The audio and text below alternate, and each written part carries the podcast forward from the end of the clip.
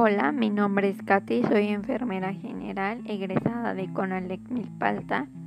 El día de hoy hablaré sobre nutrición enteral y parenteral basándome en las guías de práctica clínica de nutrición enteral y nutrición parenteral. Bueno, para empezar a hablar de dichas nutriciones es importante destacar que este tipo de nutriciones son utilizadas en pacientes con mayor riesgo de desnutrición esto debido a diversas enfermedades u alteraciones. Ya hablando de las nutriciones, comenzaré hablando sobre la nutrición parenteral. Este tipo de nutrición es utilizada en pacientes con pérdida de la función intestinal. Esta se administra por medio de una vía intravenosa que se infunde al torrente sanguíneo por medio de un catéter.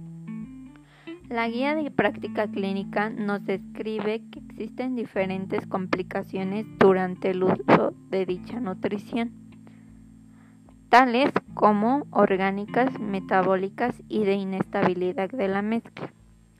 Y nos da recomendaciones para la prevención de dichas complicaciones como son las siguientes. Recomienda el uso de nutrición parenteral ya que disminuye la mortalidad y la morbilidad el tiempo de hospitalización de los pacientes en los que la nutrición enteral no se puede dar o es insuficiente. Recomienda realizar monitoreo de exámenes de laboratorio para evitar complicaciones debido al apoyo nutricional. Algunas causas que condicionan las complicaciones hepatobiliares son las siguientes. Reducir el riesgo de toxicidad hepática se recomienda aplicar insulina si la glucosa central es mayor a 180 miligramos por decilitro. Para prevenir el daño hepatocelular, recomienda control adecuado de la glucosa, suspensión del consumo de alcohol y control de procesos infecciosos. Para la prevención de complicaciones del metabolismo óseo es importante tomar en cuenta lo siguiente. Asegurar un buen aporte de vitamina D. Que la mezcla sea personalizada dependiendo del requerimiento de lípidos, aminoácidos o minerales que cada paciente requiera. Para prevenir alteraciones de oxidación de nutrientes, se recomienda lo siguiente.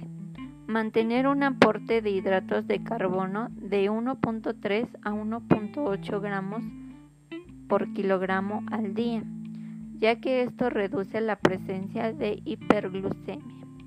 En caso de haber hiperglucemia, se indicará insulina de acción rápida a requerimiento de cada paciente.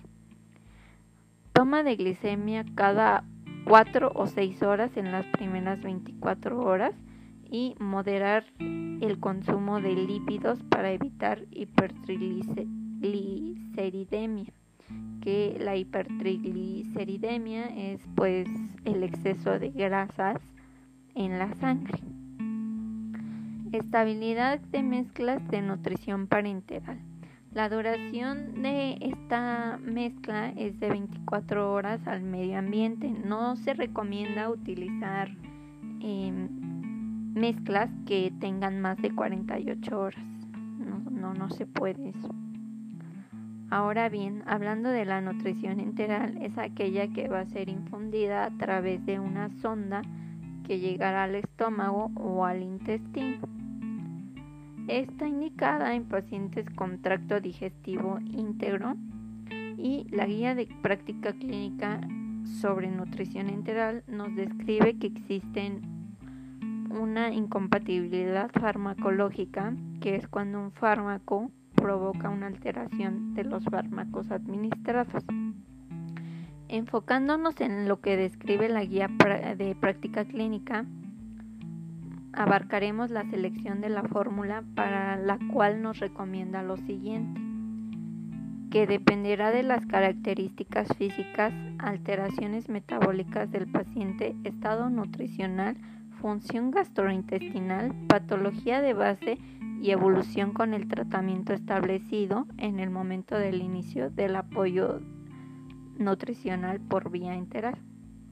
Sugiere tomar en cuenta las siguientes características de las fórmulas para su elección.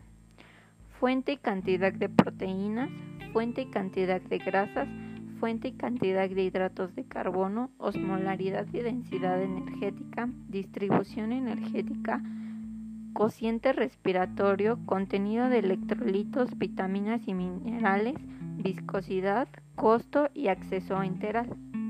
Nos explica también si mejora la evolución del paciente. El apoyo nutricional por vía oral mejora la ingesta de energía y la fuerza muscular. El peso corporal incrementa significativamente.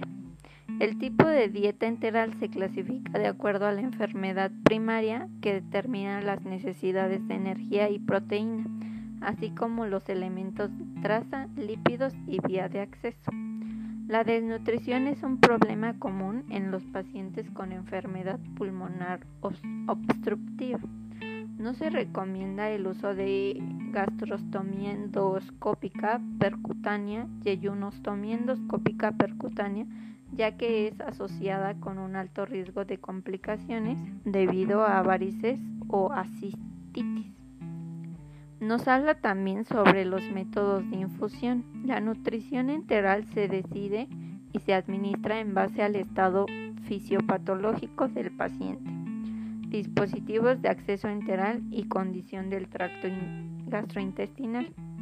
Se recomienda iniciar la nutrición enteral en un paciente hemodinámicamente estable. Se recomienda que el intestino delgado solo se debe utilizar para una infusión continua. El estómago puede utilizarse en bolo, infusión intermitente o continua. Utilice agua purificada u agua estéril para la irrigación y dilución de la fórmula, mezcla o medicamento. El agua purificada se utiliza para irrigar la sonda por la que se infunde la nutrición enteral en pacientes con riesgo de infección. Se recomienda el uso de guantes para la manipulación de las vías donde se infunde la nutrición enteral. Utiliza la bomba de infusión y cámara de goteo para evitar la contaminación retrógrada a través de la sonda nutricional enteral. Para la interacción, interacción fármaco-nutriente, las interacciones medicamentosas pueden ser por compatibilidad o por inestabilidad. Estas interacciones provocan oclusiones de las sondas, alteraciones medicamentosas o de biodisponibilidad y alteraciones gastrointestinales. En caso de requerir la administración de medicamentos sólidos, se debe pulverizar y diluir con 5 a 30 mililitros de agua estéril tibia y lavar la sonda con 15 a 30 mililitros antes y después de la administración de cada medicamento. Identificar fármacos administrados con nutrición enteral y elegir los métodos de control correspondientes para prevenir las interacciones fármaco-nutrimento. No mezclar medicamentos a través de sonda de alimentación enteral para disminuir el riesgo de incompatibilidad fisioquímica, obstrucción de la sonda de alimentación enteral y alteraciones en las respuestas terapéuticas.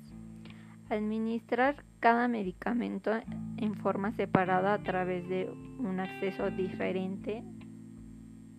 Suspende la infusión de alimentación enteral por 30 minutos o más cuando se administren medicamentos para evitar alteraciones.